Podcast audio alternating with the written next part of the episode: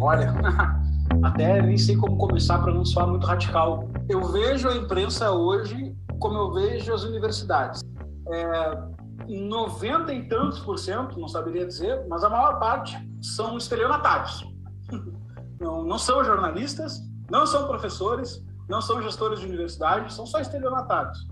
Então, essa voz que você acabou de ouvir é do Lucas Ferrugem, um dos três sócios fundadores da produtora Brasil Paralelo, uma empresa que em poucos anos se tornou uma máquina de produzir conteúdos que pesquisadores, historiadores, antropólogos e sociólogos consideram negacionista e revisionista. Recentemente, a Brasil Paralelo fechou uma parceria com a Sony Pictures e começou a passar filmes comerciais na sua plataforma na internet. Plataforma essa que, graças a um acordo com a ONG G10 Favelas, passará a ter seu conteúdo distribuído em mais de 300 favelas no Brasil. Segundo um texto publicado no jornal Folha de São Paulo, a Brasil Paralelo distribuirá 500 bolsas para moradores das comunidades. Eu abro aspas agora para ler um trecho da matéria. Além disso, os bolsistas terão acesso à Escola da Família, programa de formação para a vida familiar que abrange desde o casamento à criação dos filhos. Fecha aspas. Bom, desde o começo do ano, todas essas movimentações da Brasil Paralelo começaram a ser monitoradas e expostas por um perfil no Twitter chamado Brasil Paralerdos. Apesar de ser um perfil anônimo, em poucos meses a arroba conseguiu mais de 20 mil seguidores. A conversa que você vai ouvir agora é com um dos criadores do Brasil Paralerdos. Eu sou Carlos Alberto Júnior e esse é o Roteirices. Vamos nessa! Bom, antes de começar essa conversa, eu preciso esclarecer que, por questões de segurança, o nome do entrevistado não será divulgado e essa entrevista vai ser divulgada inicialmente no podcast apenas, mas ela está sendo gravada em vídeo que ficará guardado até que eu seja autorizado, quando o entrevistado se sentir confortável e seguro, para que ela seja divulgada lá no canal do YouTube. Então, a gente criou aqui um, um nome fake para ficar no tema atual de fake news aí. Então a gente conversou antes aqui, o nome escolhido foi Guará. Então o Guará ele é o criador da página no Twitter, né, do perfil Brasil Paralerdos, um perfil que está registrando um crescimento enorme, fazendo um trabalho de extrema importância. Basicamente, eles monitoram a atuação da produtora Brasil Paralelo, que tem se notabilizado pela produção de conteúdo negacionista, revisionista. É uma produtora que teve influência do Olavo de Carvalho, né? Teria dado a ideia deles se tornarem uma produtora é, engajada, né? militante. Mas aí o Guará vai contar esses detalhes todos aí. E eu começo lendo a informação que está na bio do perfil do Brasil Paralerdos lá no Twitter, que diz o seguinte: Denunciamos aqui o discurso supremacista da Brasil Paralelo. Somos também uma rede de solidariedade aos pesquisadores que sofrem perseguição jurídica da empresa. Bom, parece autoexplicativo, né? Mas eu vou pedir então para o Guará explicar desde o começo como é que surgiu a página Brasil Paralerdos, né? E por que esse nome, né? Paralerdos? Que, que você decidiu criar essa arroba? Conta um pouquinho aí da história do projeto. Isso, vamos lá. Bom, desde 2019 eu comecei a observar de perto a, Brasil Paralelo, que foi até quando, quando eles lançaram aquele documentário sobre a ditadura militar, né, 1964, sobre armas e livros. No início meio informal, mas a, a dimensão do, do projeto e esse viés supremacista começou a me incomodar muito e eu comecei a aprofundar nos estudos. De início, como não sou historiador, eu comecei a observar muito do ponto de vista comunicacional, de como que eles constroem as narrativas e tudo mais. Mas, mas fui fazendo isso muito individualmente, assim, no, no início, até que nesse ano eu resolvi criar a página Brasil Paralerdos. Por que Brasil Paralerdos? Na verdade, isso é uma brincadeira que se eu não me engano, foi o youtuber, o Clayson Felizola, que tem um canal, que começou a falar deles assim. E aí eu queria um nome que incomodar mesmo, que ia mexer, o que é Brasil Paralerdos e tal, que causar uma, uma estranheza mesmo e uma cutucada neles também, né? E aí eu, eu criei a página de início sozinho. E o primeiro vídeo que, que eu lancei lá não foi nem de uma produção de história deles. Foi um vídeo, um podcast, que eles, eles têm que chamar Red Pill, que é, fala, fala, basicamente sobre cinema, né? Depois a gente vai entrar nisso. Esse, esse podcast existe por causa da BP Select, que é, a, digamos que é a Netflix deles. Mas aí nesse episódio, que fala sobre princesa da Disney, pode parecer inocente, mas na verdade contém falas racistas no meio do, desse episódio, assim, que é basicamente falando, eles estavam falando sobre a beleza das princesas, e aí quando quando fala da princesa tipo a Moana e outras princesas que não são brancas, loiras, dos olhos azuis, eles falam que as princesas de hoje em dia estão estão ficando feias. E feias significa não brancas, na verdade. Então, era uma fala muito problemática e eu escolhi ela porque eu, eu sabia que, assim, se eu fizesse só uma análise historiográfica de um documentário do Abdul Pralé que já foi feito, não ia ser algo que ia chocar. Eu era uma página com zero seguidores, eu precisava conseguir seguidores. Então, eu coloco esse primeiro, essa primeira fala que vai chocar, e aí, nesse primeiro post, já teve mais de 2 mil retweets, e aí a página começou a repercutir, e nisso, algumas pessoas começaram a me chamar. Alguns historiadores me chamaram na DM, né? E aí eu comecei a conversar com eles. E aí que vem a ideia da, da solidariedade. Que nisso eu comecei a, a, a saber. Eu tinha visto uma matéria da Intercept sobre a perseguição jurídica, mas não conhecia de perto. E, para além dessas matérias, dessas denúncias de assédio jurídico que surgiram no, nessa matéria do Intercept, várias pessoas começaram a me contar, assim, ó, eu tenho um canal pequeno no, na Twitch e eles me mandaram uma notificação judicial porque eu estava falando deles. E nisso comecei a dialogar com essas pessoas, entrei até num grupo com, com elas, e aí tem uma colega historiadora que hoje está comigo no perfil, né, que eu achei, porque eu achava que era importante, porque eu acho que quando se trata do Brasil Paralelo, lógico que é muito importante o ponto de vista comunicacional, tal, mas eles também precisa analisar também com rigor de, de, de um historiador, né? Então estamos eu e essa colega hoje na página, mas contamos com colaboração também de várias pessoas que participam que participam desse auxílio e tal. Até quando a gente foi falar do fim da beleza agora, conversamos com, com o historiador da arte, né? Porque a gente assistiu e tal, mas não era nossa especialidade, então é importante trazer também uma, uma visão do historiador da arte. E aí começamos a tocar esse projeto, que no início era só uma, uma página no Twitter mesmo, mas que a gente está conversando e encaminhando para para se tornar algo maior assim a gente ainda não dá para falar muita coisa porque a gente acha importante pensar bem estrategicamente cada passo porque a gente está lidando com, com esse tempo direito está lidando com uma empresa com muita grana então não tem muito para falar ainda sobre, sobre o futuro do, do projeto, mas assim a gente está está conversando com bastante gente para a gente poder poder expandir assim e expandir estrategicamente assim sem, sem ficar fazendo coisa muito impulsiva assim. É, e você mencionou aí que essa questão aí das comunicações, né, os comunicados, notificações extrajudiciais, você tem recebido ameaças, notificação, já recebeu notificação extrajudicial, ataque de haters, robôs, né? Eu sempre lembro de um fio que vocês fizeram colocando o vídeo do Olavo de Carvalho, né, em que ele diz que o importante não é mais importante do que prender eventualmente o seu inimigo é fazê-lo sangrar financeiramente com ações judiciais, mesmo que não resulte em prisão, mas o processo é que vai destruir o cara, né? Então, desde que vocês começaram as postagens, que tipo de reação por parte da Brasil Paralelo houve assim? Chegaram a ser procurados oficialmente e interpelados em relação à página? Oficialmente pela página, não. Né? O que a gente tem aí de direto na página são de fãs da Brasil Paralelo. A gente tem constantemente ataques assim, indo no, no sentido de descredibilizar a página, mas assim, não, não tivemos até o momento, a gente não teve ameaça, essas coisas. Ah, às vezes alguém aparece, tomara que o Brasil Paralelo processe vocês e tal. Alguma mas, é tentativa de ataque hacker, alguma coisa assim para derrubar a conta? Por enquanto, por enquanto ainda não. Nesse, nesse não sentido. Não dá ideia, que, né? Não dá ideia, né? É.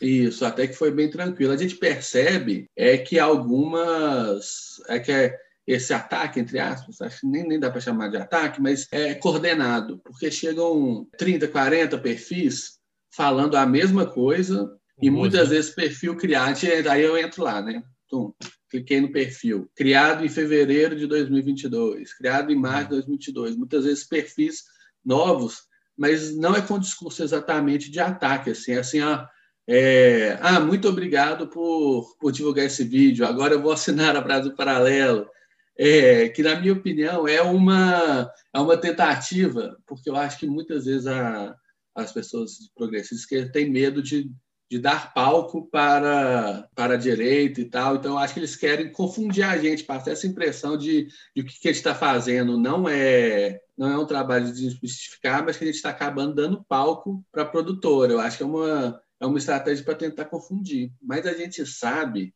que para Brasil Paralelo isso não cola, porque eles querem, é, você falou da, dos assédios judiciais, eles querem calar todo mundo que fala da Brasil Paralelo, pesquisadores, jornalistas. Você pegar a lista de quem que eles já, já processaram, ela é bem diversa, apesar do foco em pesquisadores ser grande, não de processo, né? As notificações extrajudiciais, que, que acontece muito. Mas, ó, já recebeu notificação extrajudicial, pesquisadores, já recebeu processo Jean Willis, Wikipédia, o Globo, é, youtubers, o Clássico Pelizola, tem, então, assim, falou da Brasil Paralelo de uma forma que eles não gostam, é notificação judicial e, em alguns casos, processo jurídico mesmo. O problema da notificação judicial, que a princípio pode. Assim, ah, mas é só uma notificação, não vai acontecer nada comigo.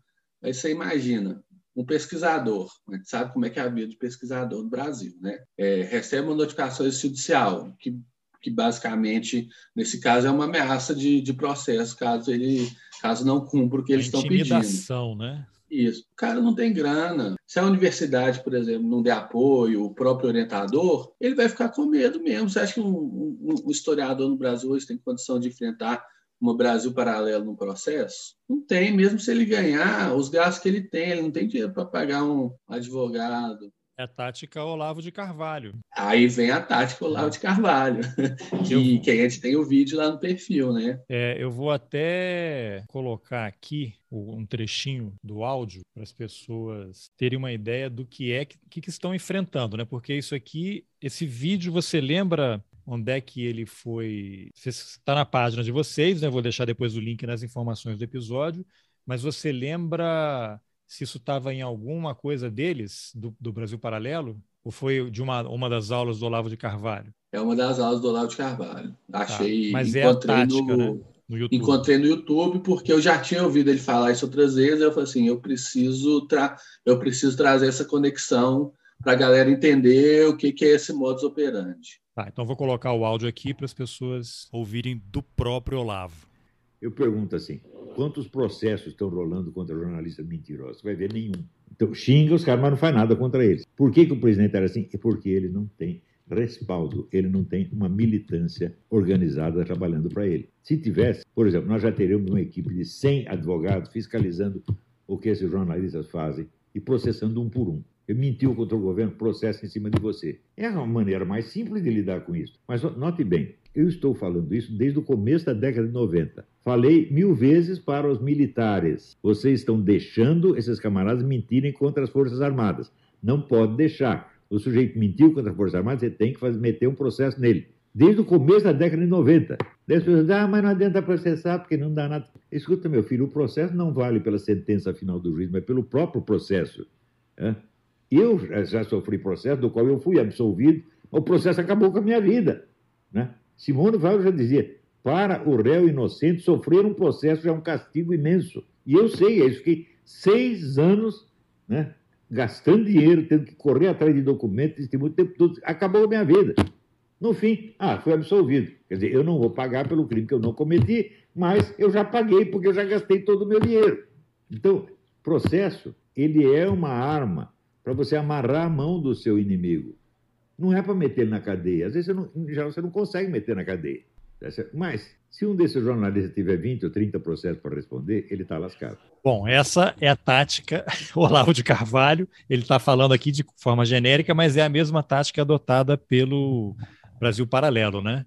E isso é, isso a gente viu, né, em, em, vários locais. Teve caso dos jornalistas, acho que no Paraná, não tem nada a ver com o Brasil Paralelo, fizeram uma série de reportagens aí sobre o judiciário lá no estado do Paraná e a associação de juízes né, o presidente da associação se articulou com outros juízes e ficaram abrindo ações contra eles em várias cidades. Os jornalistas tinham que ficar basicamente viajando pelo estado para poder participar de audiência, contratar advogado, até que houve uma decisão recente do CNJ, salvo engano, recomendando ao judiciário que não adotasse. Tem até um termo específico que eu não me lembro agora qual é, mostrando que esse é um tipo de ação deliberada, conduzida para é, atacar a, a, pessoa, né? não tem um objetivo. É igual quando igrejas evangélicas entram também com, com ação contra jornalistas. Tem até o caso do escritor o Cuenca, né, recentemente, que também vários pastores entraram com ação contra ele, ou vários fiéis. Isso acaba com a vida da pessoa, né? É isso, exatamente. Assim, e eu, eu acho que assim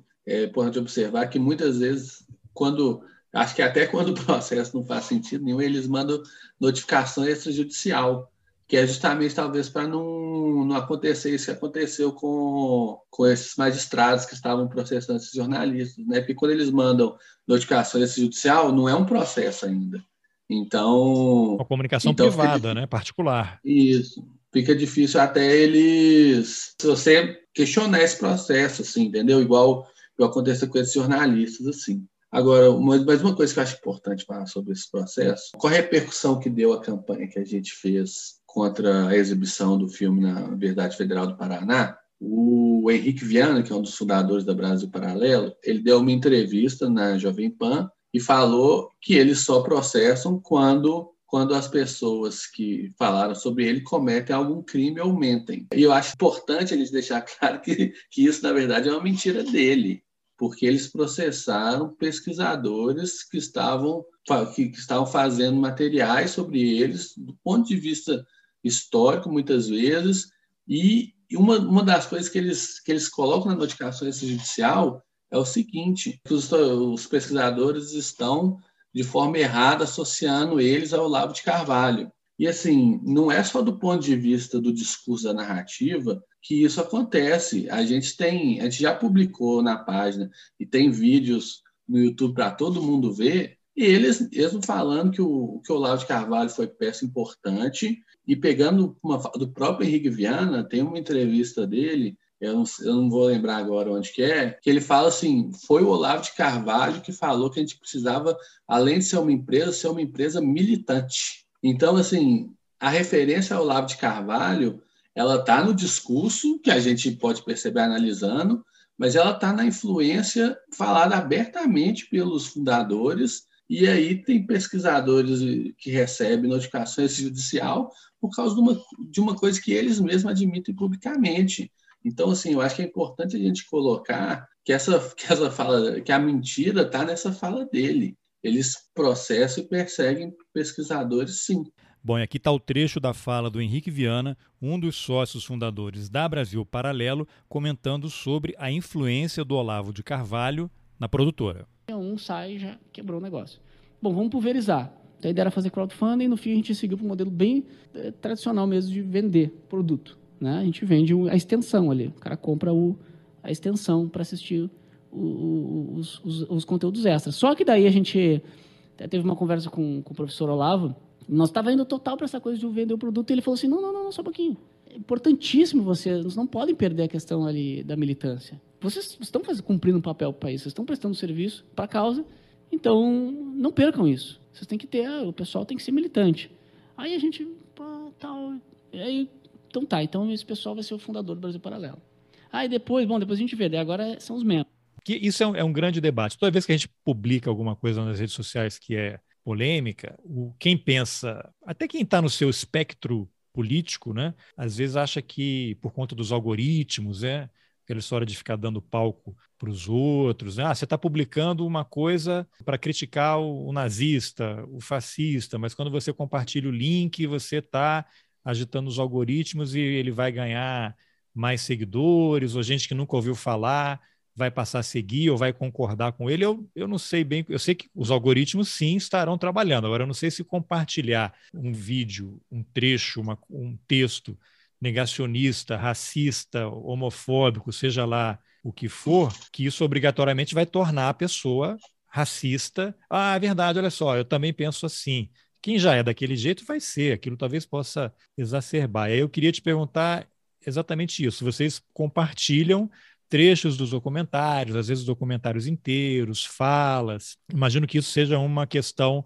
de grande questionamento aí, né? Vocês estão dando palco, vocês estão ajudando a divulgar, na verdade, vocês estão promovendo os caras, gente que nunca ouviu falar da Brasil Paralelo, nem sabia que eles tinham um canal de streaming aí, uma plataforma, as pessoas vão começar a assinar, como teve um comentário que alguém fez para você. Eu penso diferente disso. Eu acho que você tem que divulgar de uma forma contextualizada né? Você não está fazendo propaganda. As pessoas, algumas coisas, você não vai divulgar tudo, mas algumas coisas é importante que as pessoas saibam, para elas entenderem qual é o risco, qual é o problema e com que estamos lidando. Aí eu queria ouvir a sua opinião. Isso de compartilhar o conteúdo deles ajuda ou atrapalha? Imagino que você tenha feito uma reflexão grande antes de criar a página e até decidir pela publicação do conteúdo, né? Isso. Fiz no antes, no início e continuo fazendo. Todo dia. Todo dia. Ah, na própria escolha editorial da, da página, isso, isso sempre é, é pensado. Beleza. Mas, assim, eu acho, primeiro, a gente deve fazer isso de forma inteligente. Uma coisa que eu acho que não deve ser feito, às vezes tem um tweet de alguém que não tem relevância nenhuma e a galera fica retweetando, mesmo que comentando criticamente. Isso, isso para mim é um erro. O cara tem 15 seguidores, você começa a compartilhar. É, eu, é, e às vezes até um pouco mais, mas é uma pessoa que não tem relevância para o debate. E você fica retweetando ela. Primeiro, se, se, não tiver outro jeito, se você quiser falar sobre. Oh, dá um Ctrl-C, Ctrl-V, dá um print no coisa e comenta sobre o assunto. Realmente, você ficar retweetando é, pessoas irrelevantes e em vez de você, por exemplo, você poderia estar retweetando e divulgando um canal, um canal de progressista, um canal de esquerda, e aí você fica dando mais palco para idiotas que estão no Twitter de extrema direita, não é muito inteligente. Mas eu acho o seguinte, vamos trazer para o Brasil Paralelo. Eu fiz até um, um, um fio sobre isso no início, porque eu tinha feito umas duas publicações e, e começou a surgir alguns, alguns questionamentos. A Brasil Paralelo é uma empresa com poder de investimento gigante que faz um marketing muito agressivo e agressivo nos anúncios pagos. E eles já têm 2 milhões, não sei quantos seguidores no, no canal deles no YouTube, e eles fazem até uma estratégia, eles anunciam predominantemente em canais de esquerda. Ou seja, não precisa da gente publicar sobre eles criticamente para eles alcançarem o público de esquerda, porque eles colocam muito dinheiro nisso. Então, eu entendo que, que o caso da Brasil Paralelo e de, de outros canais que já são grandes também, que é inocência a gente achar que, que a gente que está dando palco para eles. Assim, é, é, só olhar assim, pô, hoje eu sou um perfil de 20 mil pessoas, a Brasil Paralelo, ele é, eu vi uma entrevista deles falando, eles, 15 milhões de pessoas assistiram vídeos dele ano passado, né? Então, assim, eu, eu falar com ele, eu não estou dando o, o palco para ele, o palco está dado eu até trouxe nesse filme um exemplo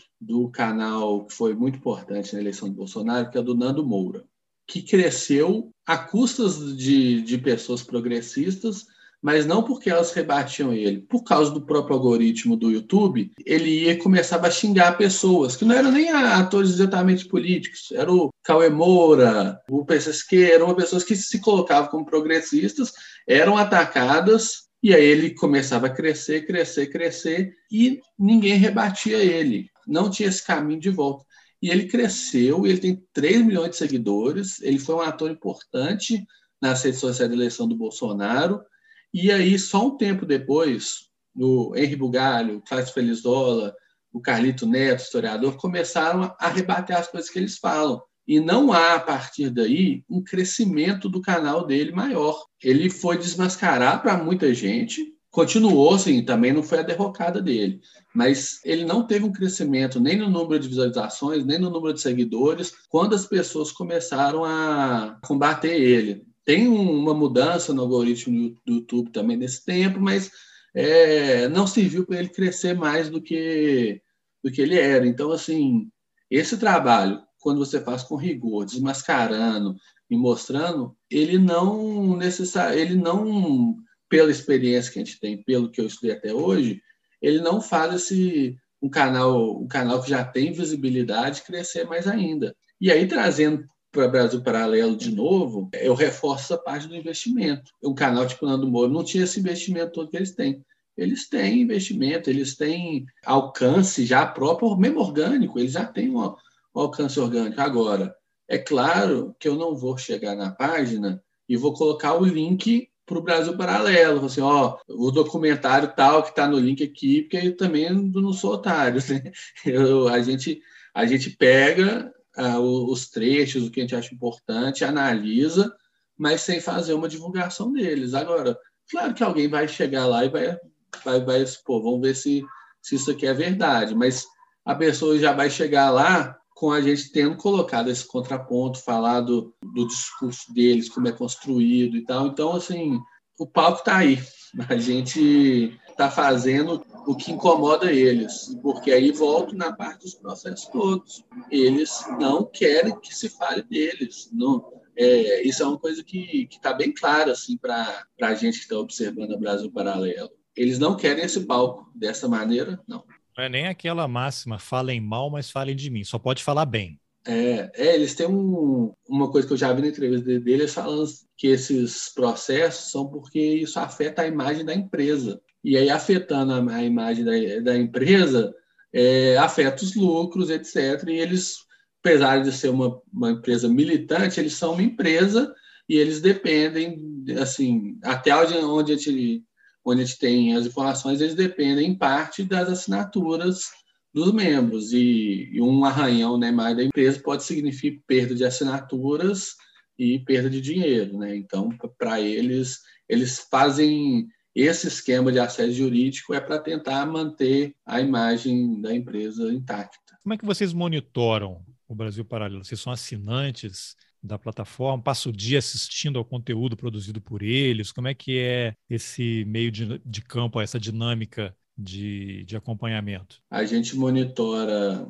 redes sociais e a gente assiste aos documentários, às produções, que, que agora as produções dele ampliaram muito o leque, porque antes era focado em, em documentários, né? Agora tem podcast, tem um programa de humor. Eles ampliaram para poder falar com vários tipos de público na internet. Assim. Eles têm parceria com a TV Jovem Pan também? Ou eles têm uma parceria em que foi exibido alguns documentários, por exemplo, Últimas Cruzadas, que é sobre sobre história do Brasil. Na TV Jovem Pan. É, na Pan, Panflix, né, que é, um, é, um, é tipo um streaming da, da, da Jovem Pan. Mas aí vocês passam o dia, então, vendo aí, não passar um dia inteiro, né? Mas vocês ficam monitorando aí, que aí seria tortura demais. Né? Seria tortura demais. E, e tanto eu como minha colega historiadora, a gente, a gente tem outros trabalhos, então a gente não a gente não vive da página, né? Mas a gente Bom, a gente tem agora, a gente tem um calendário editorial do que, do que, que a gente, do conteúdo da página, então a gente está um pouco mais, mais focado para produzir os conteúdos, mas a gente está sempre monitorando quando eles dão alguma entrevista para gente, a gente poder entender que, assim, talvez mais importante do que desmistificar historicamente eles, que também é fundamental, senão a gente não consegue justificar porque a gente está fazendo isso, é entender as relações, as relações deles, os objetivos. Então, essa parte de, de, de ver entrevista deles, essas coisas também é importante. E a gente, os documentários, assim, a gente já tinha assistido vários, mas quando a gente vai comentar de algum de novo, igual fiz um fio sobre, fizemos um fio sobre as últimas cruzadas. Aí a gente a gente reassiste o documentário, faz as anotações e tal, conversa para produzir esses fios assim. Então então é por aí, é, é monitor, monitor, e monitorando o que, do que aparece de novo. Então, é, eles têm agora, porque eles têm agora uma programação semanal. A Brasil Paralelo deixou de ser só uma produtora de documentários, eles são uma empresa de mídia. Né? E aí, e aí, como eu falei, podcast, é programa de humor, programa de entrevista e por aí vai.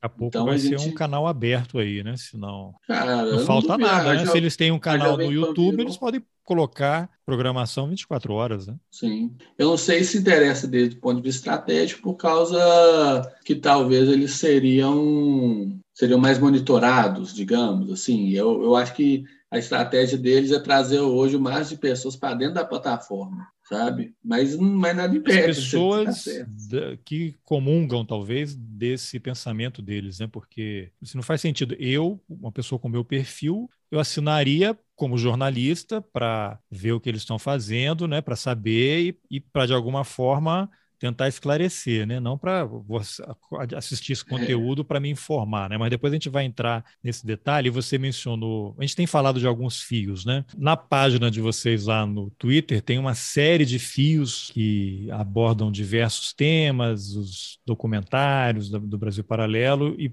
pendurado lá no começo tem o, digamos, o fio dos fios, né?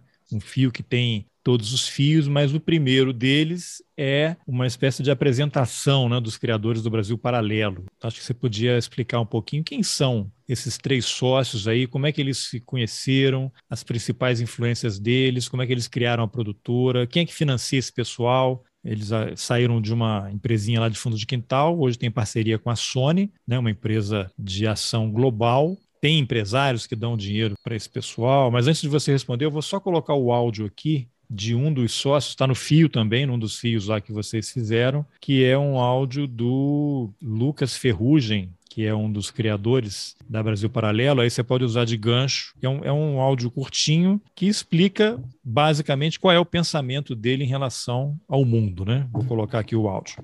Olha, até nem sei como começar para não soar muito radical. Eu vejo a imprensa hoje como eu vejo as universidades. É, 90 e tantos por cento, não saberia dizer, mas a maior parte são estelionatários. Não, não são jornalistas, não são professores, não são gestores de universidade, são só estelionatários. Bom, esse é o Lucas Ferrugem dando entrevista num canal aqui de um militar comandante, não sei se o cara é da Marinha, não sei qual é a força dele. Outro dia alguém até me mandou sugerindo que eu o entrevistasse. Achei meio estranho assim, mas esse sim é aquele caso de dar palco para algumas coisas, né? Você deixar uma pessoa falar essas coisas, o que já dá uma visão, né? Mais de 96% são picaretas, né? Muito estranho, mas esse é o Lucas Ferrugem, então você pode talvez começar falando da, dos sócios da empresa a partir dessa fala dele. então, eu acho assim, fica bem claro que, que, o, que, que, o que, que eles pensam, né? Mas não é, esse não é exatamente o discurso oficial deles, que eles tentam passar como produtora que busca a verdade. A verdade deles, né? É, mas isso é o, apesar de que eles, eles gostam de querer dizer que a, que a, que a verdade não é relativa, que a verdade é, é objetiva e que. E é a deles. Eles, é, em resumo é isso. Mas o, o Lucas Ferrugem, é, na, nas entrevistas dele, ele deixa escapar, às vezes, esses radicalismos que eles tentam fingir que não existe, mas que está claro na, nas produções, mas que no discurso eles tentam eles tentam trazer uma, uma certa moderação. Mas vamos lá, eu, vamos falar um pouco dos, dos sócios Origem. aí, né? Isso. Eles se conheceram na, na SPM, né? É, Escola Superior de Propaganda e Marketing, lá no Rio Grande do Sul. Lucas Valerim, Henrique Viana e Lucas Ferrugem, que a gente acabou de ouvir. Segundo eles próprios, a ideia de, de fazer a produtora começou a surgir após uma palestra do Hélio Beltrão, lá na SPM, que é o presidente do Instituto, do Instituto Mises, né? Que, segundo eles, deu o que ele explodiu a cabeça deles e. É a pílula, e, a pílula azul ou vermelha? É, eles gostam de falar, deu um red pill, isso, eles adoram falar isso, que é uma referência ao Matrix, né? É, mas estranho, vermelho, né? Que é uma pílula comunista, né? Exatamente. E, e aí eles conversaram com o Hélio Beltrão após essa palestra, acho que foi o Henrique que conversou, e esse que vocês vão ouvir agora é o Henrique Viana falando da influência que eles receberam do Hélio Beltrão e do Olavo de Carvalho. E já, eu acho, se eu não me engano, é, e eu já eu tinha tido uma aula com o Hélio Beltrão na faculdade. Ele foi lá dar uma palestra e o coordenador do curso, na época, organizou uma aula magna. Então, tinha um overdose de, de Instituto Mises Brasil em um dia lá na SPM. Puta, aquilo foi assim, né? Open mind, o negócio foi uma red pill sobre estruturas de controle, liberalismo. Foi um primeiro passo no liberalismo e ao mesmo tempo Olavo. Então, essas duas principais influências e tudo catalisou nesse grupo de estudos, que o Marcel participava, né? Ele vinha de, de dois irmãos, participava, era todo sábado, se eu não me engano. E, e a gente foi, começou a formar um grupo de amigos ali tal, né? Então eu comecei a entrar a partir daí. E a partir disso, o Hélio indicou um, um, grupo de estudos lá na SPM, que eles começaram a, a falar sobre, segundo esse liberalismo e tudo mais, e foi quando foi surgindo ali a ideia da produtora. Foi até onde o, o Henrique Viana conheceu o deputado Marcel Van Hatten, que a gente fez até um, um fio no perfil também sobre ele. E esse áudio agora é de um vídeo em que Marcel Van Hatten confronta a deputada Maria do Rosário num evento público lá em Porto Alegre. Maria, Maria do Rosário, estou aqui com minha família, meus amigos, minha avó, minha mãe, meu pai. E eu gostaria de dizer que a senhora nos envergonha como representante porque a senhora defende bandido. Defende bandido e nós queremos defesa da família. Nós queremos segurança. Mas daí que surgiu essa, essa ideia de criar a produtora. Isso daí, o, do Henrique Viana, né? O Lucas Ferrugem, ele é o cara, ele, ele dá até aulas na, na plataforma da Brasil Paralelo. Eu acho que ele é o cara, o idealista da parada, assim. O Henrique já é o, o cabeça, assim, organizador, ele que ele o Lucas Ferrugem que, cabeça, que né? deu essa fala que a gente ouviu agora seria o ideólogo, digamos assim. É, assim, o, o ideólogo mesmo é o Olavo de Carvalho, ele Beltrão, mas ele muitos roteiros dos documentários são deles. Ele ele quer o que entra mais assim nessa parte da ideologia. O, é o cara do conteúdo, né, digamos assim. Isso. O, o Henrique Viana ele é mais racional, assim.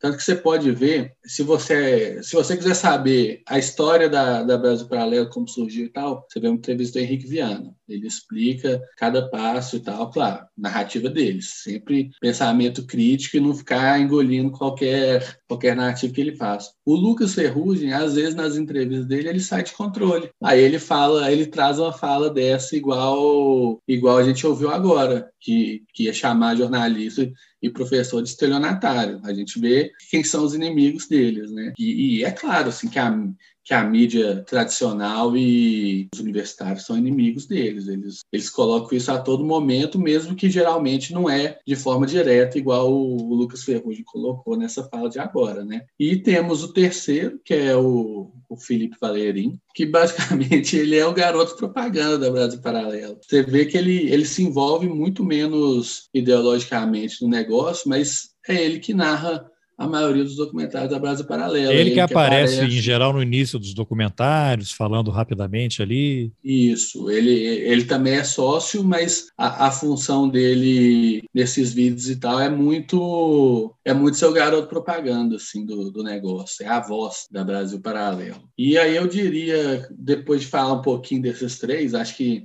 é legal entrar lá no, no fio também para para aprofundar, mas eu diria que, tipo assim, Hélio Beltrão, Olavo de Carvalho, e aí na parte do, do negócio mesmo, o Leandro Ruschel, que é um empresário também, eu acho que estão ali entre as principais é, influências para a criação da Brasil Paralelo. Isso em termos de ideologia, né? Agora, na parte financeira, você tem algum levantamento sobre a evolução da empresa? É, pois é. Isso daí é uma coisa que ainda está muito nebulosa? Muito obscura, assim. Porque, beleza, falei do Olavo de Carvalho, aí é só a parte da ideologia. Mas é, Hélio Beltrão e o Leandro Russo são, são empresários. Então, pode ser que tenha algum envolvimento financeiro deles. Tem uma fala do, do Henrique Vianney que ele fala sobre o Leandro Russo ter conseguido empréstimos para ele, mas mas sempre fala pagando com juros e tal, então não seria um financiamento. Mas esse daí é, é a narrativa deles. Mas a gente ainda não tem nada concreto de assim, fulano banca Brasil Paralelo, ciclano banca. É, é o que a gente tem, é o estranhamento de um crescimento muito rápido, de um investimento gigante em marketing com pouco tempo, a gente, a gente geralmente não, não tem acesso a, ao valor que, a, que, as empresas gastam na plataforma. Então, a maioria das coisas que a gente tem é observacional mesmo. A gente vê, pô, é, o, toda hora tem um. eles começaram a deslanchar assim que um, um, aumento foi a partir de que ano? Desde quando que começou a ter essa, esse crescimento, você sabe? Em audiência, desde 2019, após o 1964 entre armas e livros. Mas o número grande de assinantes, ele é a partir de 2020.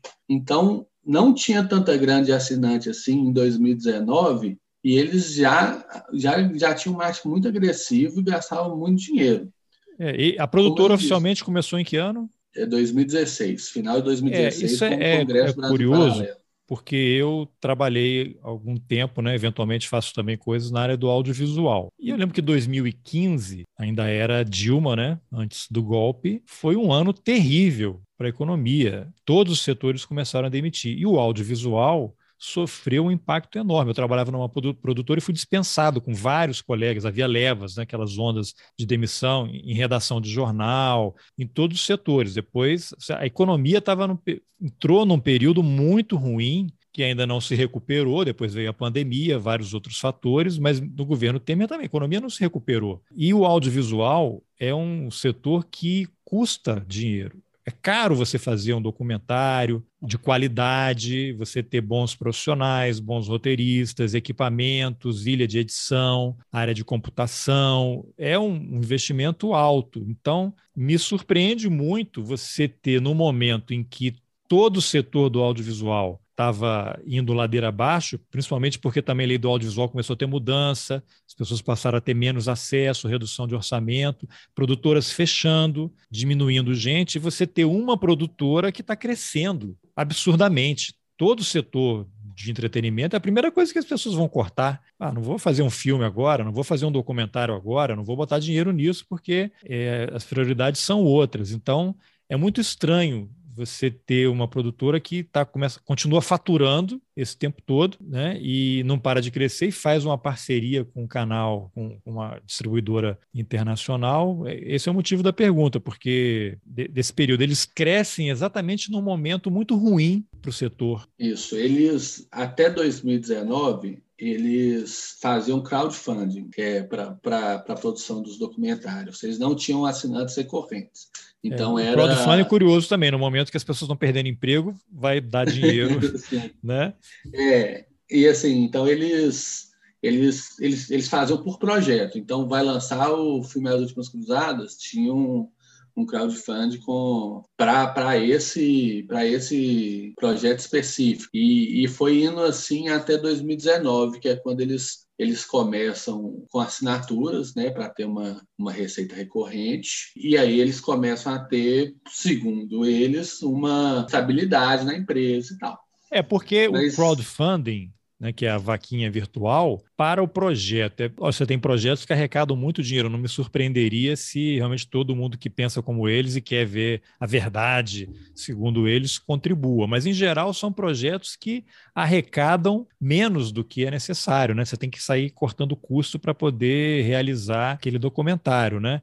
Então, você dizer que arrecadou o suficiente para fazer o documentário, sobrou dinheiro para fazer caixa para a empresa ter esse tipo de crescimento, aí veio a assinatura, aí sim, agora começou a entrar dinheiro, que é uma beleza só do financiamento das pessoas.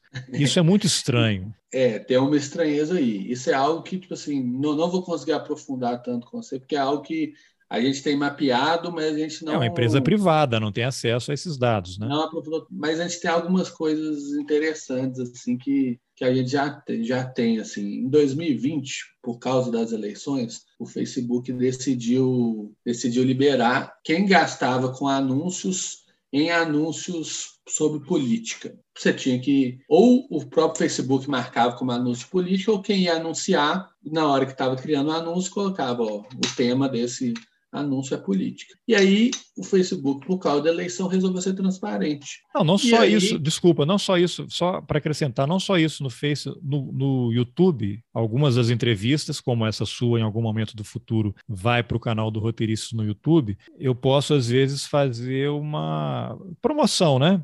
Pago lá um Sim. valor para aparecer na timeline das pessoas. Algumas das entrevistas que o YouTube entendeu como de conteúdo político, eu faço lá, eles entram em análise, né? Depois eles me retornam. Ó, esse, esse, a divulgação dessa entrevista foi reprovada porque é um conteúdo político e aí eu preciso, para isso ser exibido, eu tenho que preencher um formulário e eles vão me mandar por correspondência mesmo, carta, um código para poder autorizar. Eu tenho que botar cópia, foto de documento, porque é propaganda política e eles têm regras específicas agora para esse tipo de conteúdo. Então, o trabalho que é promover um vídeo, qualquer coisa, nas plataformas agora de conteúdo político é enorme. Então, você tem que querer muito, porque é uma burocracia infernal. Mas nesse caso que eu ia falar, é, uma, é por causa da transparência do, do, do Facebook, nesse caso específico. Tá. Porque eles iam divulgar os valores que foram gastos por, por cada candidato. Mas aí, todo mundo que colocava como conteúdo político também teve os seus valores divulgados. E aí a gente tem uma matéria da Piauí que traz isso. Eles gastaram em 2020 em anúncios no Facebook, então é, ainda temos é, YouTube, Google e outras, e outras redes que a gente não sabe. Então, eles gastaram 3 milhões de reais em anúncios em 2020. Então, assim, já, aí, aí já dá uma ideia do, do tamanho do investimento. Eu não creio. Porque você, para investir 3 milhões, quem investe 3 milhões em publicidade é porque é um dinheiro que não está fazendo falta, está sobrando, né? Se você tem, se você tem 2 mil, 4 milhões de despesa ou 3 milhões de despesa, você não vai investir 3 milhões. Tem dinheiro demais aí, né? É, e é 3 milhões do Facebook. A gente tem que, a gente tem que lembrar, e é uma, uma coisa que a gente já, já, já fizemos um fio também, sobre a estratégia de anúncios dele no Google. É isso, eu queria que você é, falasse depois também. Isso, depois eu vou aprofundar nisso, no Google e no YouTube, que foram as duas coisas que, que eu falei. Então, assim, tem muito investimento antes deles chegarem ao número de assinantes que, a gente, que eles têm hoje. Então, é uma, é uma coisa que, que ainda está muito em aberto. A gente, a gente vai aprofundar nisso. Não posso ficar falando que é fulano ou ciclano que banca, nem, nem quem banca, até por, por questões legais, né? Sem ter comprovação, mas é algo que a gente está de olho. A gente tem muita coisa mapeada e que a gente vai aprofundar.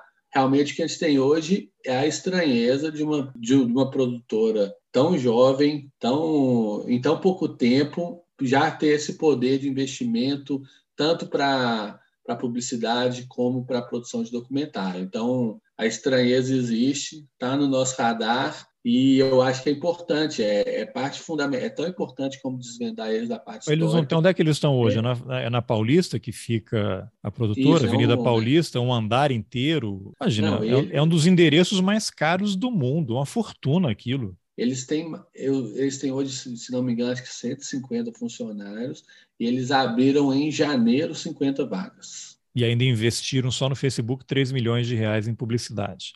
É, isso foi em 2020. E como não. Provavelmente esse ano talvez a gente tenha dados de novo sobre isso, porque é eleição, eleição. né? Então existe uma transparência um pouco maior. Mas esse dado é de 2020, que foram as, as eleições municipais. Eu creio que hoje o investimento o investimento está maior no Verde. E como é que esse fio aí? Comenta um pouquinho mais. Vocês, vocês fizeram um fio comentando a estratégia deles para publicidade no Google, né? Todo mundo faz uma pesquisa no Google, pá, eles aparecem lá em cima, né? E Isso. atingindo e... diversos públicos. Conta um pouquinho. Isso. Vou explicar rapidamente como que funciona essa esse anúncio, esse específico que eu estou falando. Existem mais de um tipo de anúncio de Google, mas o que a gente analisou mais profundamente até hoje são esses anúncios que chamam de rede de pesquisa. É basicamente quando você procura uma palavra no Google, ele aparece antes dos resultados que aparecem ali de forma orgânica. Como resultado né? pago, né? Isso. E aí, a gente a gente reparou algumas algumas coisas interessantes assim primeiro que como eles se blindam até nessa estratégia de anúncios como eles se de pessoas que criticam a Brasil Paralelo. Então, você faz uma busca. Brasil Paralelo é farsa, Brasil Paralelo mente. Todas essas palavras-chave que poderiam ser de, um, de uma crítica a eles, alguma coisa assim, eles têm um anúncio pago e tem um, um, artigo do blog deles com esse nome. Então, se você procurar Brasil Paralelo é uma farsa, vai aparecer esse artigo lá. Por quê? A, a gente tem um costume hoje de quando a gente procura alguma coisa no Google, a gente presta atenção só nas primeiras coisas que aparecem. É uma forma deles de tentar, de tentar se blindar, sabe? quando fazem certas buscas. Além disso, se você procurar marxismo cultural, identidade de gênero, história do Brasil, família real brasileira, nazismo, todas essas palavras possuem anúncios no Google. É até uma tem uma uma estranheza que tem muitas palavras relacionadas ao nazismo que você, encontra ele, sabe? Não, não, não vou falar mais que isso porque por questões óbvias de, de processo, mas é estranho que, que palavras relacionadas ao, ao nazismo sejam sejam muito procuradas, sabe? Outra, outra coisa interessante é que eles anunciam, anunciam com o próprio nome. Por quê, Brasil? Porque o natural, quando você pesquisa no Google Brasil Paralelo. É, é desculpa, eu primeira... fiz aqui essa busca, assim, coloquei nazismo, só nazismo, uhum. não apareceu nada de Brasil Paralelo. Aí eu coloquei Nazismo, Brasil Paralelo. Aí a, primeira coisa aqui é um anúncio pago. As seis principais características do nazismo no site do brasilparalelo.com.br. Aí logo embaixo aparece assim a linha fina, né? Confira os melhores conteúdos gratuitos da Brasil Paralelo. Nós precisamos de você para continuar entregando conteúdo de qualidade para todo o Brasil. Aí logo vem assim: é, entrevistas Veja todas as entrevistas, estude com os melhores, conheça a BP Select, o que é Brasil Paralelo, aí artigos, Aí depois aparece, aí já não sei se é pago ou não, não tem em cima. A mesma coisa, as principais características do nazismo, Brasil Paralelo, site. Aí vem três vídeos em destaque do Brasil Paralelo. Um é comunismo, fascismo e liberalismo. Adversários, aí tem um, continua aqui que não dá para ler. Os anti, o outro, os antifascistas, as grandes minorias, episódio 1. O Reino do Terror Vermelho com Lucas Ferrugem, de 2019, e esses outros dois de 2020. Aí logo depois vem Brasil Paralelo no Instagram, após críticas, Ernesto Araújo. Ah, não, esse aqui já é da, da Isto é. é mas aí tem várias coisas citando a Brasil Paralelo. É da Isto é, mas a Brasil Paralelo está citada. Na entrevista ao canal Brasil Paralelo, Ernesto Araújo afirmou que nazismo e fascismo são resultados de fenômenos de esquerda. Olha aí. Não, é. Eles anunciam com o próprio nome. O que é estranho anunciar com o próprio nome pelo seguinte: a empresa deles é Brasil Paralelo. Se eu procurar Brasil Paralelo, o primeiro lugar já vai ser deles, por causa do algoritmo do Google, né? Que o algoritmo do Google, uma das coisas que, que ele considera é se o, a descrição da página e a página são relevantes para quem está procurando. E é claro que a página do Brasil Paralelo vai ser relevante para quem está procurando Brasil Paralelo, motivos óbvios. Mas eles resolvem pagar por essa palavra. Você pode procurar aí só Brasil Paralelo antes de aparecer orgânico, vai aparecer um anúncio. E tipo assim, pô, por que, que eu vou pagar por um clique que pode ser que seja gratuito? É, coloquei, só mim? Brasil Paralelo apareceu anúncio pago, Brasil Paralelo, seja membro da Brasil Paralelo. Aí ao lado tem lá o site deles, do outro lado, né? E vem um monte aqui. Mas é uma forma também de deles se blindarem, de novo. Por que que acontece? Eles pagam, eu fiz uma, um teste, uma plataforma do Google, que chama Google AdWords, chama Planejador de Palavras-Chave do Google AdWords, para eu ver quanto que custa a palavra Brasil Paralelo. E é um valor muito caro, para tanto de para ser uma palavra que não tem concorrência no anúncio e porque o, o algoritmo do Google para definir o preço do anúncio é o seguinte: é, depende do número de buscas com essa palavra, depende da concorrência dessa palavra e do quanto seu anúncio é, é relevante para essa palavra. Não tem concorrência nenhuma. Você pode ver que quando você joga Brasil Paralelo, todas as vezes vai aparecer só eles. Então, nisso é barato. O número de buscas não é um número de buscas tão relevante assim. É alto, mas não justificaria. E o anúncio da Brasil Paralelo, se não me engano, ele, ele custaria, se eu quisesse anunciar, R$ reais o clique. O que, que isso significa? A própria Brasil Paralelo está pagando caro no clique dela no anúncio para outras pessoas não anunciarem. Porque eu poderia, por exemplo, como tipo Brasil tipo, Isso Paralelo... Isso é tipo um leilão, assim? Quem paga mais... É tipo um leilão. É tipo um leilão. Tipo assim, todo mundo aparece, mas você vai pagar mais caro de acordo com. Onde você quer aparecer no ranking ali. Isso, exatamente. Então, uhum. assim, eles já inflacionam, porque, por exemplo, eu podia, como Brasil Paralelo, falar assim: ah, é, uma das minhas estratégias para desmentir eles vai ser fazer anúncio no Google falando sobre eles. Só que a, a partir do momento que eles inflacionam esse clique, eles tornam inviável para qualquer pessoa anunciar com o nome deles, seja alguém para desmascarar, seja, por exemplo, um, um, concorrente, por exemplo, que fez uma plataforma também, sabe? Então, eles inflacionam intencionalmente para se blindar e evitar, e evitar críticas também. Isso, isso é interessante. Eu até fiz um, um teste na época que eu criei esse fio. Eu fui fiz o teste. Pô, se eu quiser, vou pegar uma empresa. Se eu quiser anunciar aqui com o ponto frio, quanto seria meu custo por clique, provavelmente? Aí apareceu lá 31 centavos. Então, tipo assim, uma palavra-chave com muito mais busca, que também, no caso, não tinha concorrência, ninguém estava anunciando com esse nome além do ponto frio. Mas, assim, não faz sentido o Brasil Paralelo ser R$ reais e o ponto frio ser 31 centavos. É uma estratégia também de se blindar, assim,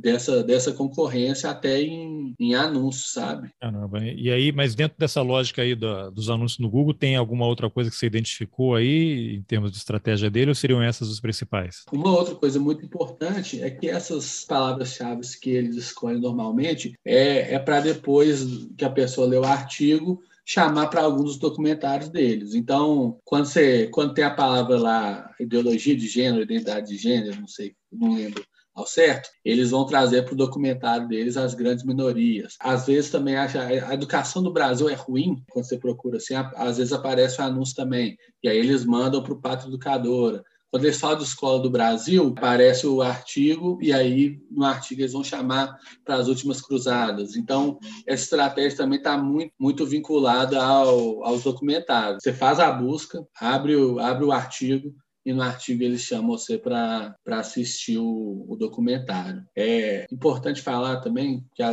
você não vai achar, por causa do próprio sistema de como funciona o Google, não vai ser toda vez que você fiz, faz, fizer a busca que você vai que você vai achar a palavra. Depende do orçamento que eles estão gastando e também do, do algoritmo do Google. Então, a depender do quanto eles decidiram pagar por cada palavra-chave, o anúncio vai aparecer mais ou menos. Importante falar que, tipo assim, algumas pessoas até perguntavam, mas se eu ficar clicando ali no anúncio, vai ficar cobrando deles? Vai. Se você, se você por acaso ver, pode clicar e depois sair, que eles vão gastar dinheiro. Mas Botam uns robôs não... para ficarem clicando ali, né? Essas fazendas de clique que tem por aí. Algumas pessoas até sugeriram isso, só que você define um orçamento diário para o seu. É, tem um limite, né? Bateu. Então, eu assim, pô, será que tipo, algumas pessoas brincavam com pô, será que a gente pode fazer eles gastarem milhões se a gente ficar? Não, porque eles têm um orçamento definido que é, que é alto, sim pelo número de vezes que aparece, principalmente a palavra Brasil Paralelo, é todas as vezes. É, mas aí eles vão ver, porque o Google informa tudo. Não? Teve tantos cliques, tudo, desses sim. cliques, as pessoas foram e ficaram um segundo e foram embora, sim, e é, clicou de novo. O é cara é vai mudar a técnica, né? É, isso é mais uma brincadeira mesmo. É. é orçamento diário. Aí, beleza. Isso é, acho que é o que eu enxergo assim, do geral, o que é possível observar sobre as estratégias deles no Google, eu acho que é isso. E no YouTube tem algo diferente ou é semelhante? No YouTube tem algo diferente. Eu até mencionei no mais cedo nessa entrevista que o foco no YouTube são os canais de esquerda. Eu, eu tenho levantamento, assim, eu tá temos fio também. Jones Manuel, Sabrina Fernandes, Henri Bugalho, Meteoro Brasil, todos esses canais, eles aparecem anúncios da Brasil Paralelo constantemente. Na época que eu testei, a cada três vídeos que eu assistia desses canais, um era um, um anúncio, aparecia um anúncio da Brasil Paralelo. E assim, é, é, é impressionante mesmo, porque aí você mostra que tem muita grana. E quando eu fiz esse fio, foi para falar um pouco da estratégia deles, mas também para alertar esses canais, porque existe uma possibilidade de você vetar o canal de o anúncio de determinada canal ou site. Só que aí eu tive um retorno, eu ensinei, né, didaticamente como é que funcionava, mas eu tive um retorno de alguns produtores de conteúdo que eles cancelam o, a exibição, ó, não quero mais que meu canal passe anúncio da Brasil Paralelo. Fizeram tudo certinho da forma da forma também que eu falei, mas a maioria já sabia, já já tinha consciência disso, e os anúncios voltam a ser exibidos um tempo depois. Estranho, hein? Estão burlando é, a proibição de alguma forma ali. É bem estranho, assim. A gente sabe que eles têm, eles contrataram, inclusive, uma pessoa de relações públicas para ter relação com, com, essas grandes big techs, assim. Fizeram principalmente, eles contrataram as pessoas principalmente depois do, do caso da Hotmart, do Sleep Giant. Não sei se você ouviu falar, mas em 2020, a página que chama Sleep Giant fez uma campanha para empresas pararem de monetizar conteúdos de empresas negacionistas. Entre eles a Brasil Paralelo, e eles fizeram uma pressão na Hotmart, que era onde eles hospedavam os seus cursos, e a Hotmart tirou eles da plataforma. Foi quando eles fizeram criar a plataforma própria.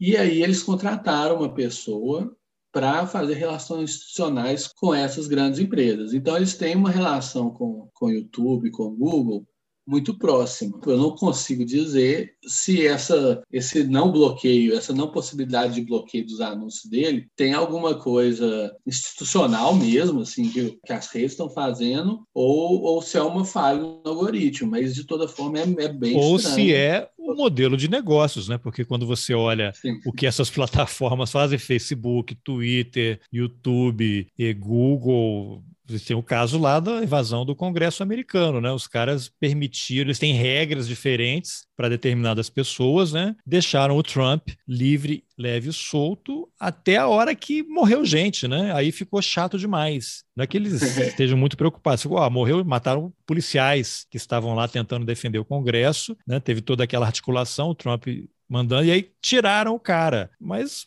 por causa do modelo de negócios, aí de, interessa. Aí você vê lá agora na Rússia. Derrubaram a Rússia, né? Cancelaram a Rússia, né? Para a gente usar o termo adequado. A Rússia está sendo cancelada do Netflix. Hoje saiu aí que a Globo parou de vender novela para a Rússia, não vai comprar mais nada de produção lá. Os bancos, Visa, Mastercard, está tudo sendo cancelado. Então, não me surpreende que essa relação seja recíproca, porque todo mundo ganha dinheiro, né? O Google vai adorar que a Brasil Paralelo pague anúncio, porque eles vão continuar minerando as informações dos usuários, que é o que eles vivem, né? Então, quanto mais gente vem é. entrando lá, até a hora que ter, ah, o cara entrou num cinema, assistiu um documentário da Brasil Paralelo, entrou no cinema, citou uma frase do filme e assassinou 30 pessoas. Aí vamos avaliar aqui, mas o modelo de negócio é esse, né? Eu, eu sou muito cético e muito pessimista em relação a alguma mudança nisso. Até o New York Times publicou uma matéria aí essa semana dizendo, imagina, o New York Times, aí depois vá, porque eu estou surpreso com isso, dizendo que a guerra, a invasão da, da Ucrânia pela Rússia é uma oportunidade para as big essas plataformas, Facebook, Twitter, Instagram e companhia, usarem o seu serviço para o bem de mudarem a forma de atuar, né, como fizeram na Primavera Árabe. Isso é ingenuidade demais, né?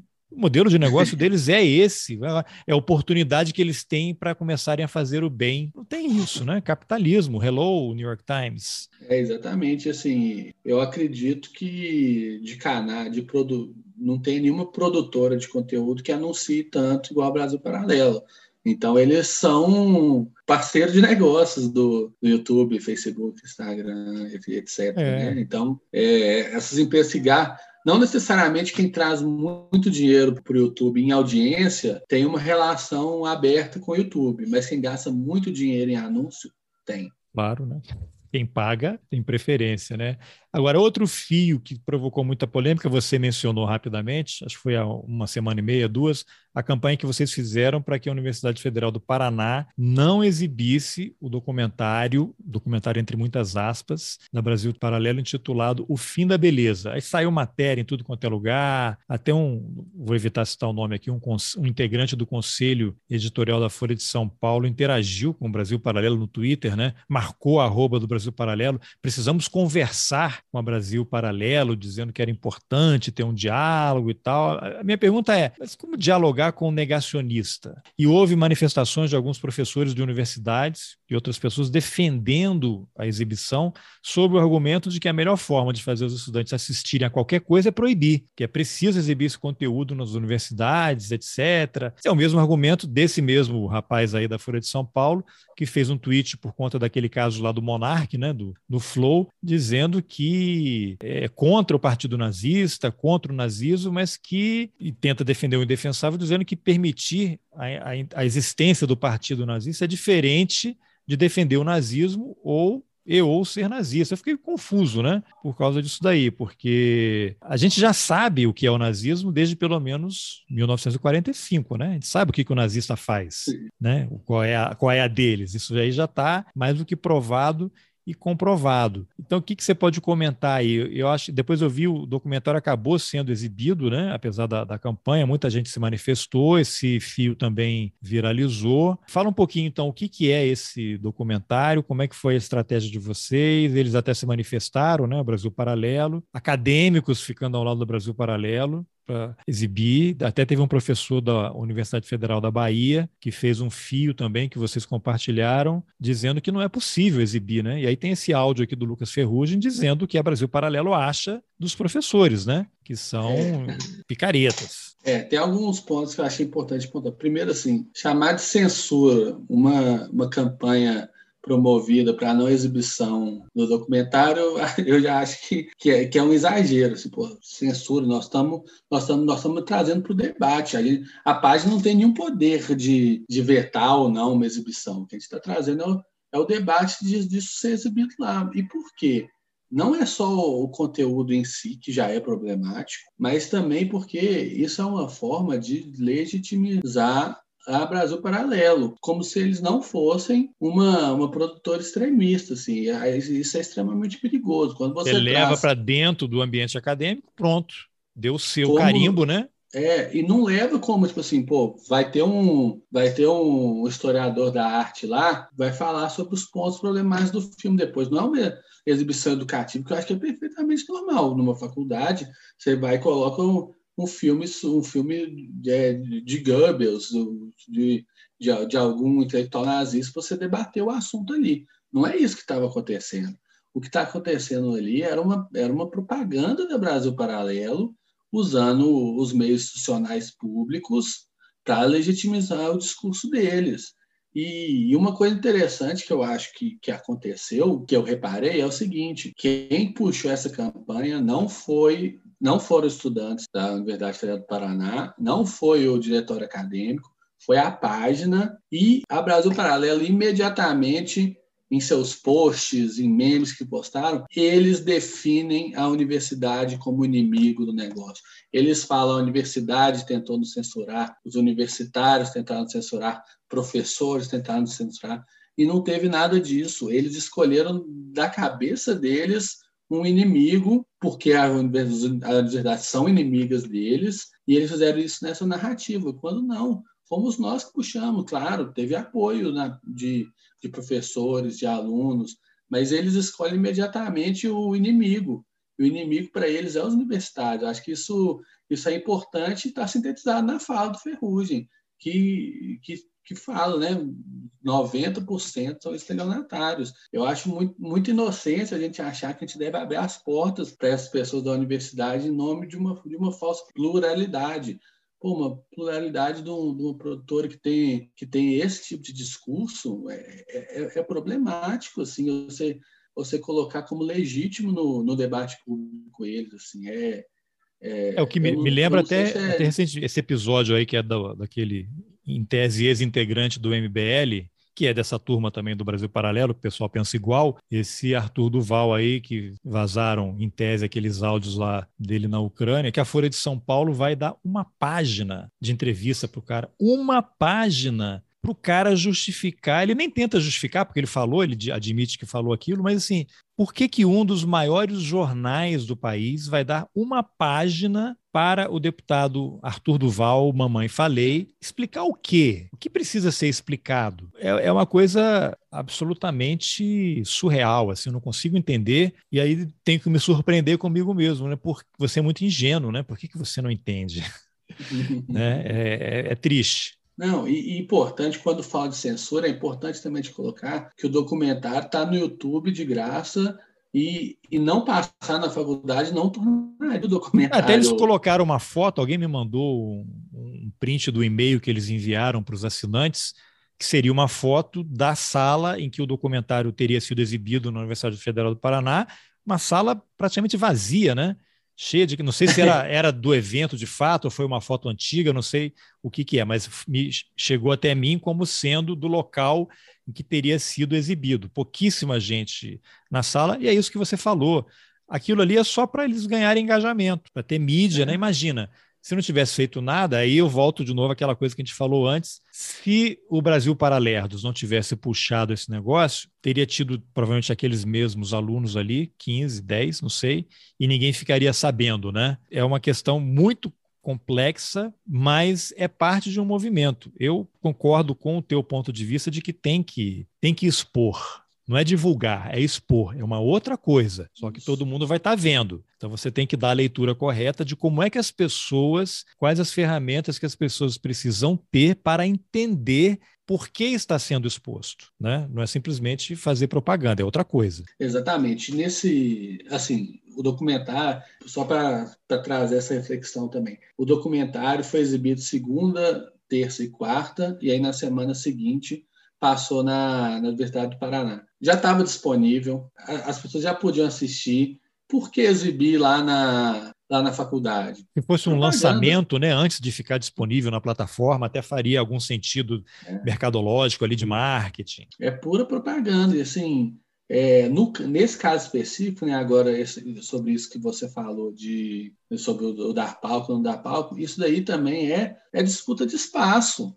A gente, a gente vai abrir o espaço das universidades para conteúdo negacionista, a gente vai aceitar como legítimo. Porque se você não fala nada, está sendo exibido. E aí, no mês que vem, no próximo documentário, já que eles têm uma produção contínua, em vez de 10, vai ter 20 pessoas, depois vai ter 30. E, e, e outra coisa, não teve um convite da Universidade Federal do Paraná, nem nada disso. O que aconteceu? Como eu te falei, a gente monitora as redes dele. Semanas antes do lançamento, eles fizeram um post e também mandar e-mail para membros falando: você quer que o filme seja exibido na sua faculdade? Chama a gente aqui, manda um comentário, responda esse e-mail. E aí, os próprios membros da Brasil Paralelo, pessoas que seguem nas redes sociais, foram cavando esse espaço na universidade. Então, não foi, não foi um convite para um debate, uma coisa assim que aconteceu. O que aconteceu é que eles estão tentando cavar espaço. Isso daí e foi é resultado agora, da iniciativa, de uma ação organizada deles. Isso. E não é de agora, não. 2019, no, no Brasil, entre armas e livros,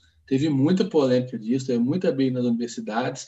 Isso ficou parado um tempo por causa da pandemia, as universidades não estavam nem tendo aulas nem eventos presenciais, mas eles voltam agora e eles voltam com força total. Eu acho que agora eles vão tentar novamente disputar esses espaços. E assim, a gente não, a gente não pode ser, ser inocente. A gente tem que disputar o espaço. A gente vai, a gente vai, a gente vai falar assim, não, em nome da pluralidade de ideias, a gente não vai falar nada de de ter negacionismo nas universidades. Eu acho que o mínimo para você fazer uma exibição na faculdade é ter um, é ter um rigor, um documentário de história, é ter um rigor historiográfico, assim, tem que, tem que ter métodos, porque senão, pô, você vai normalizar e equiparar a produção científica de pesquisa no Brasil ao Brasil paralelo, você vai achar que está ok ser exibido isso? Eu acho que a gente tem a obrigação de lutar por esse espaço.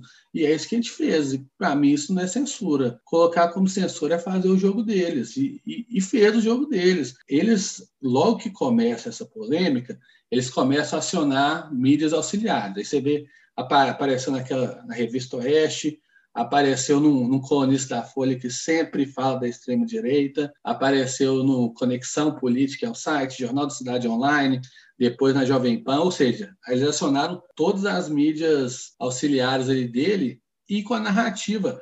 Até pessoas que não gostam da Brasil Paralelo estão defendendo. Então, assim, essas pessoas, mesmo que não tenha sido a intenção delas, elas serviram a narrativa da Brasil Paralelo. Então, eu acho que é interessante refletir sobre, sobre isso. E, assim, vou falar mais uma vez, não, não tem a ver com censura.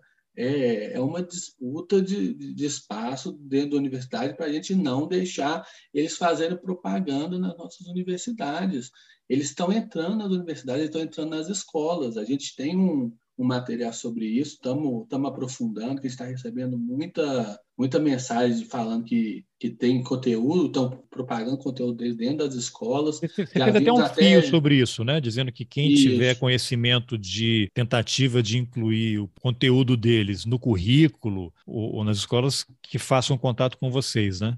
Isso, já teve, não me engano se foi 2019, 2020, teve na, no material didático lá na Bahia. Isso, até o Carlos até Zacarias, o... que eu entrevistei aqui, que se posicionou Isso. contra e sofreu intimidação da Brasil Paralelo. Isso, ele que reagiu, mas aí a gente tem, depois disso, a gente tem outras denúncias, a gente encontrou Inclusive, a gente vai, vai publicar sobre isso. Tem no, tem no material didático do, do governo de Minas Gerais um, uma referência a um, a um vídeo deles. E, e, tem muita coisa, assim, a gente vai fazer, nas próximas semanas aí, a gente vai trazer um, um material mais completo sobre isso, mas já está acontecendo. A gente fez esse fio por causa de uma denúncia recente que aconteceu em Brasília, que um professor é, exibiu o documentário Cortina de Fumaça, que é um documentário que nega, negacionista do clima, que serve muito aos interesses do agronegócio. Também estamos preparando um conteúdo sobre. Tem até um, um youtuber que chama Felipe Menegoto, fez dois vídeos sobre, sobre, sobre esse documentário, mas a gente está preparando um material mais. Falou agronegócio aí, tá aí já uma dica para um provável grande financiador da Brasil Paralelo, né? Sim, mas voltando ao fio, esse professor exibiu esse documentário. Quando foi abrir para debate, ele não quis ouvir os alunos e aí ainda falou uma célebre frase que ele não podia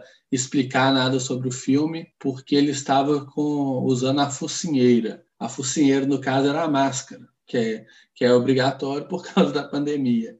Então, assim, além dele colocar um documentário da Brasil Paralelo, ele não abriu para o contraditório dos alunos e ele não também não deu explicação de por que, que ele estava fazendo aquilo ali. Então, assim, não só está entrando nas escolas, como está entrando de uma forma autoritária nas escolas, né? Sem contar esses materiais que a gente está adquirindo aí. Então, assim, é extremamente problemático a simples entrada deles e quando é dessa forma é pior ainda. E é uma universidade, é uma escola é uma escola pública de Brasília. A gente tem no, no a gente pode ver o, mais detalhes, assim.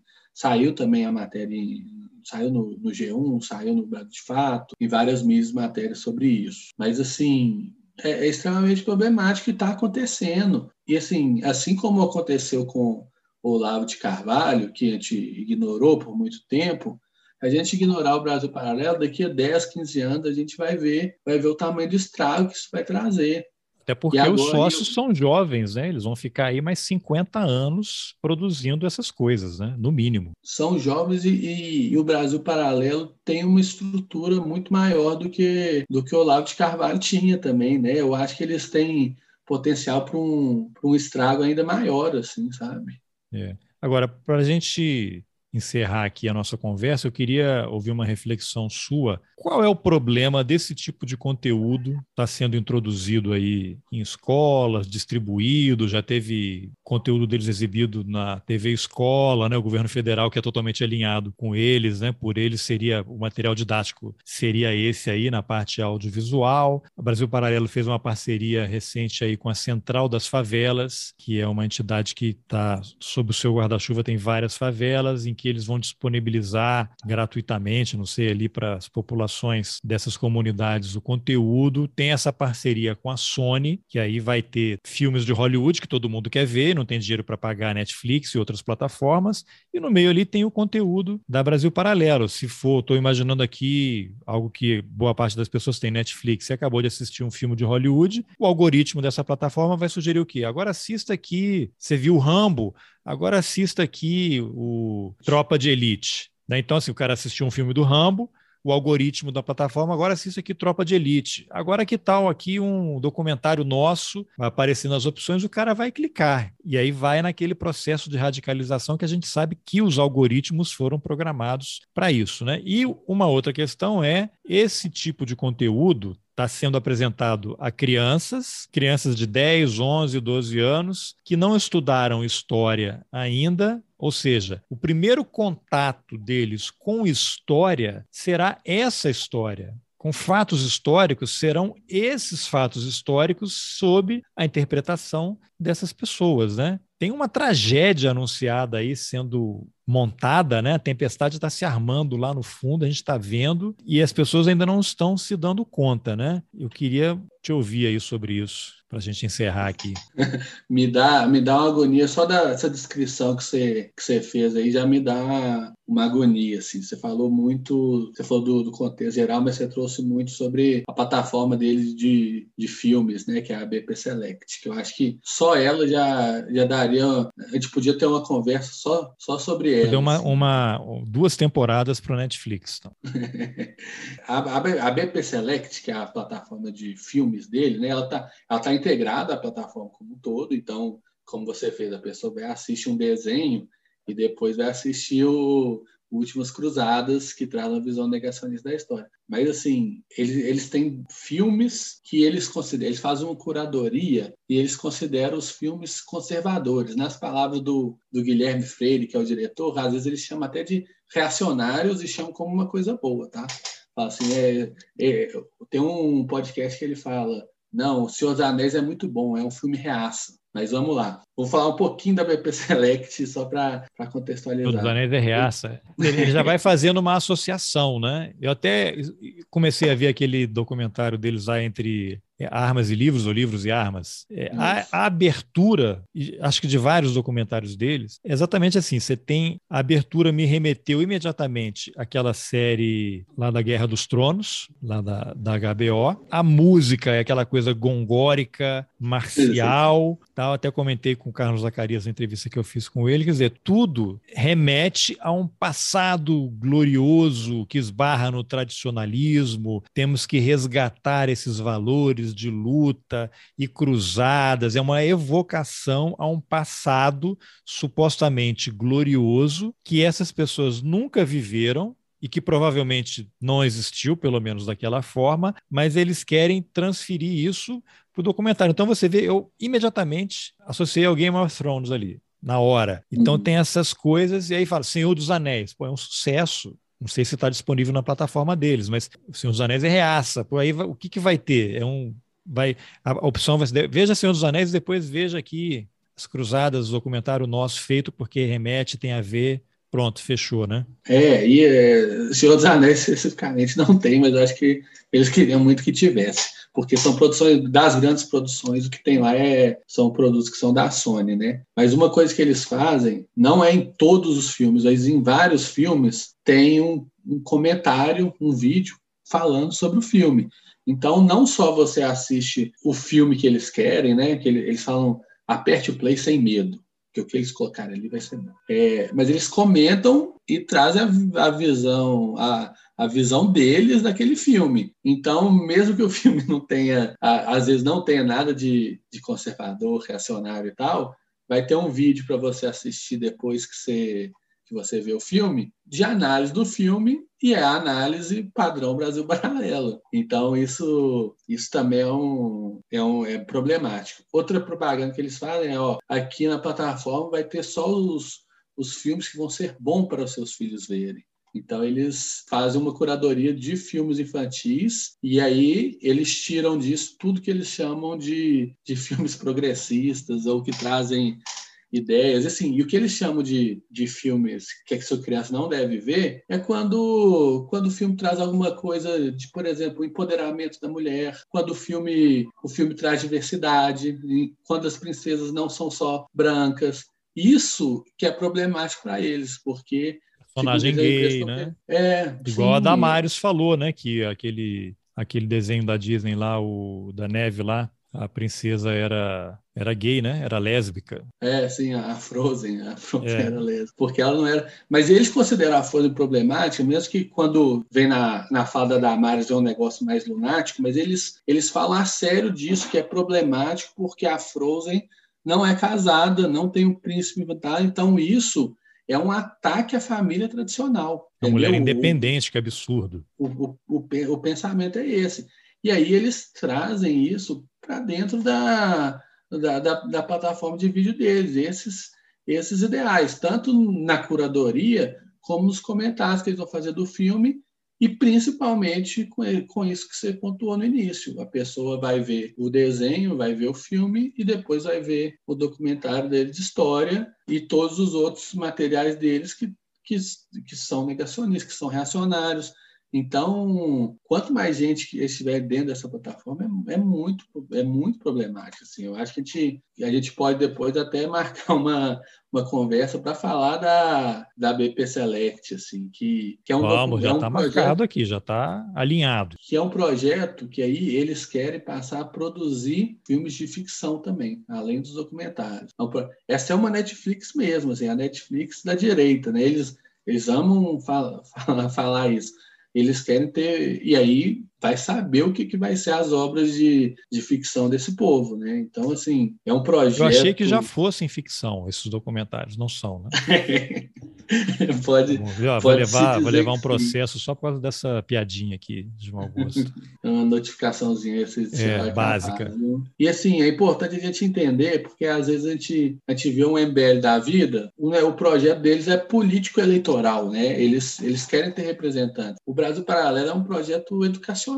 Não, eles estão na é guerra cultural, né? É, não, eles, eles falam assim, essa guerra cultural, né, do, do, do, do olavismo, né, aquele, aquele puxa do, dos Estados Unidos, isso, eles falam abertamente que estão na guerra cultural. É, não nas produções deles e tal, claro que não, porque aí é sempre em busca da verdade tal. Mas você vai vendo, mergulhando nesse mundo da Brasil Paralelo, vai vendo entrevistas deles, falas deles, conversas deles, e eles admitem estar na, na guerra cultural, né?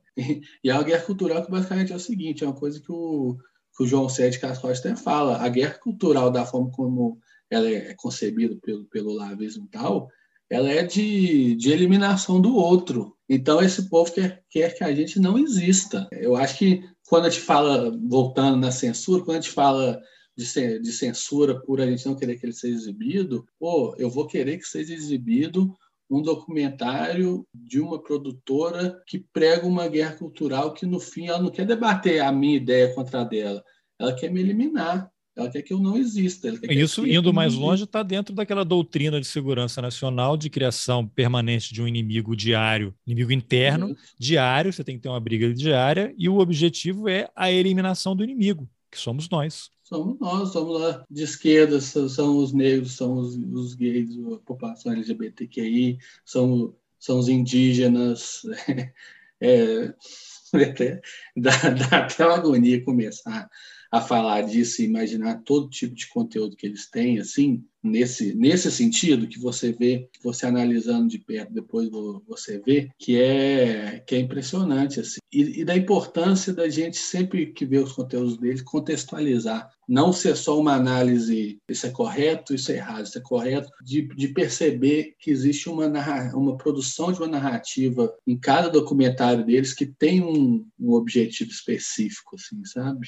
Eu acho que é fundamental ir, ir para além de, de, uma, de uma checagem de fatos quando se fala da Brasil Paralelo. Perceber objetivos, perceber as conexões, a quem aquilo ali está interessando, né? como no caso da cortina de fumaça e o agronegócio, como no caso, por exemplo, do documentário que eles fizeram, que chama Os Ondes Supremos, ele começou a ser produzido na mesma época que estava rolando aquele movimento da Sarah Winter 300 do Brasil e que o bolsonarismo estava batendo de frente com o STF, né? Estavam pedindo renúncia de ministro e tal.